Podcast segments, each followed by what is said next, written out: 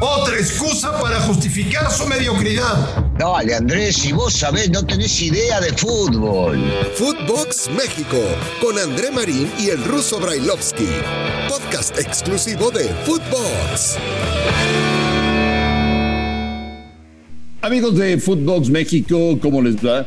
Un placer saludarles. Hoy es viernes. Viernes 3 de diciembre. Les mandamos un fuerte abrazo. Qué gusto Qué gusto poder estar en contacto con ustedes en todo el mundo. Ya nos han reportado en todos los lugares donde escuchan Footbox. Gracias, de verdad, muchas gracias. Es viernes y el próximo contacto que tendremos será el lunes. Y el lunes hablaremos de la final del fútbol mexicano. Pero hoy tenemos que platicar de qué va a pasar el fin de semana. De qué pasó ayer en Ciudad Universitaria. De muchas, muchas cosas que como siempre les van a gustar. Como siempre, como siempre, en compañía del señor Daniel Alberto Brailovsky. Ruso, ¿cómo estás? ¿Cómo anda, Marín? ¿Todo bien? ¿Todo bien?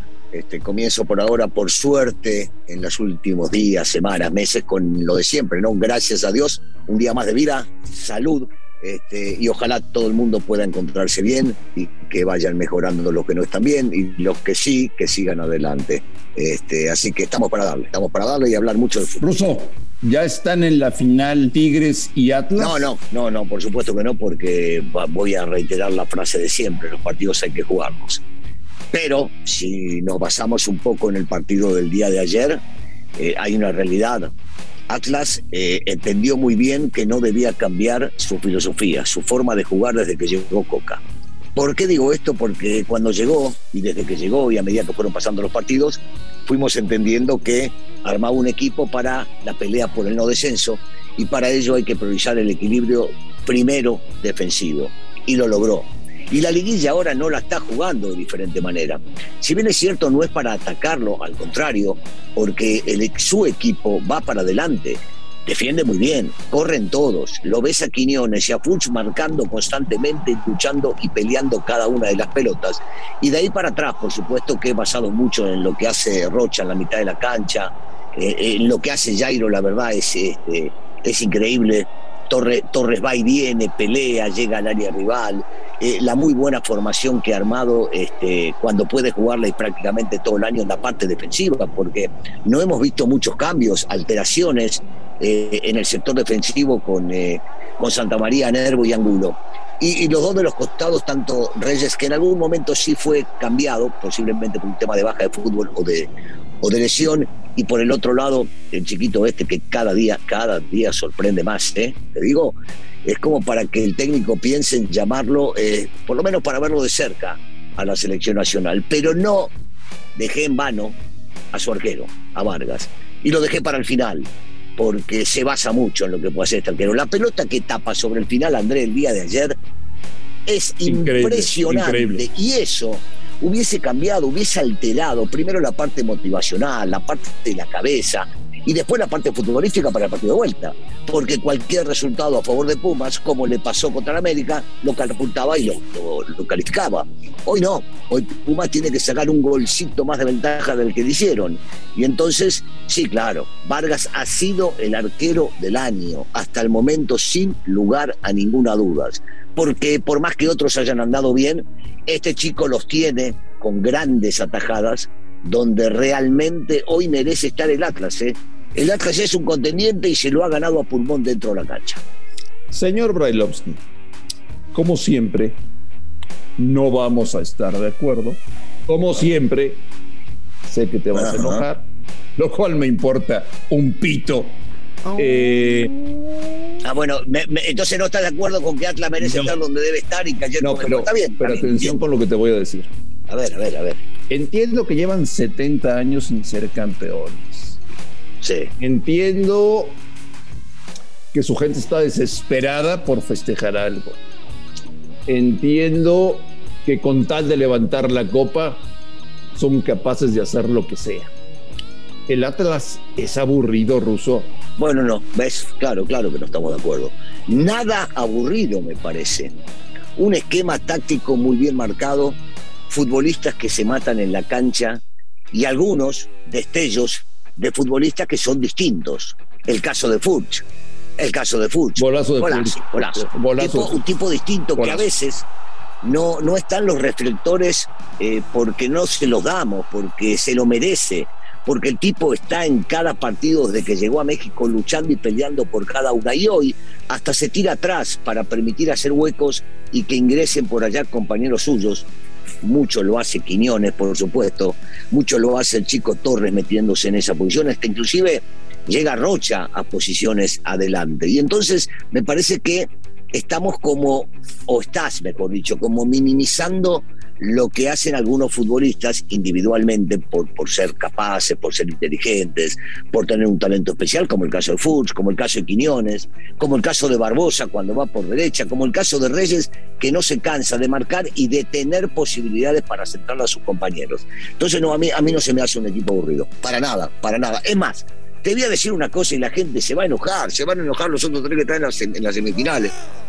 Yo soy hincha del Atlas en este torneo. En estos cuatro soy hincha del Atlas.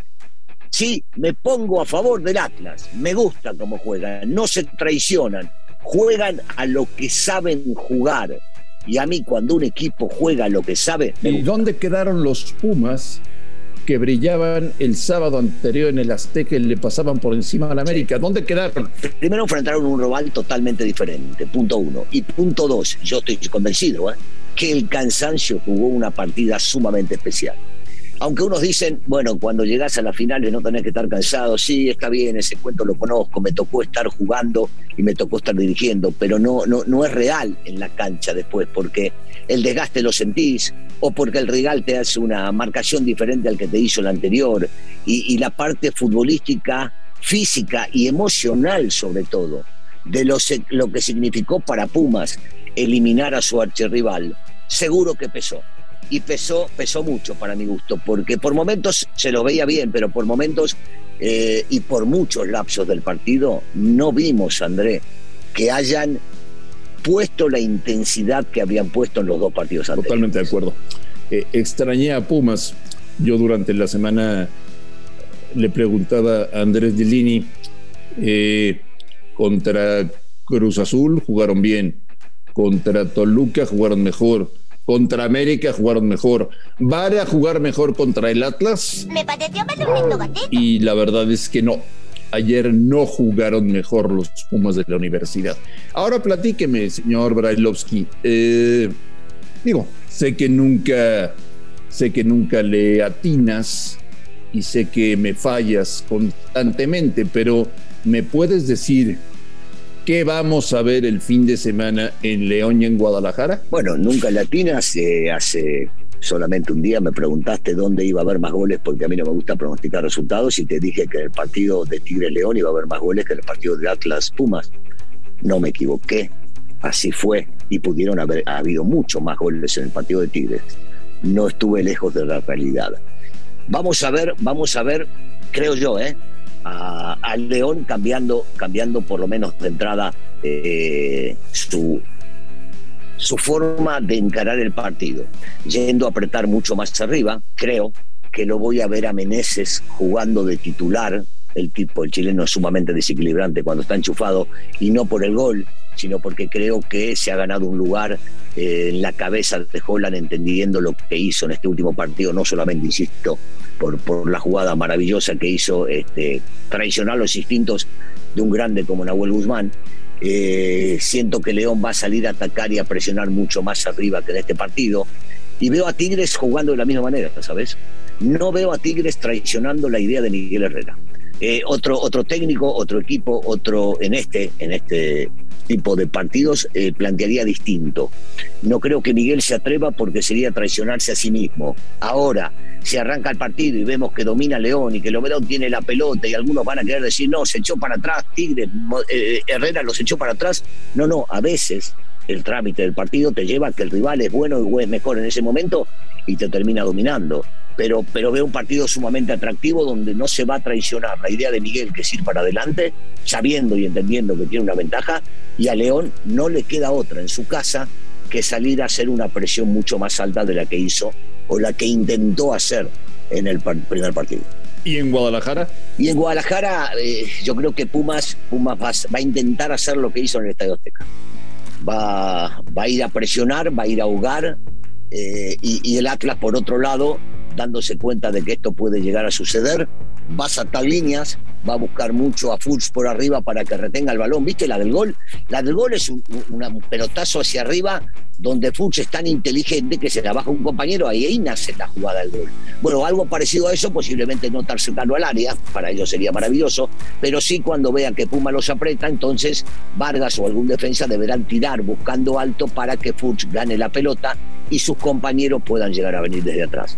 No veo un partido que en la mitad de la cancha que fue trabado, Puma va a proponer algo distinto.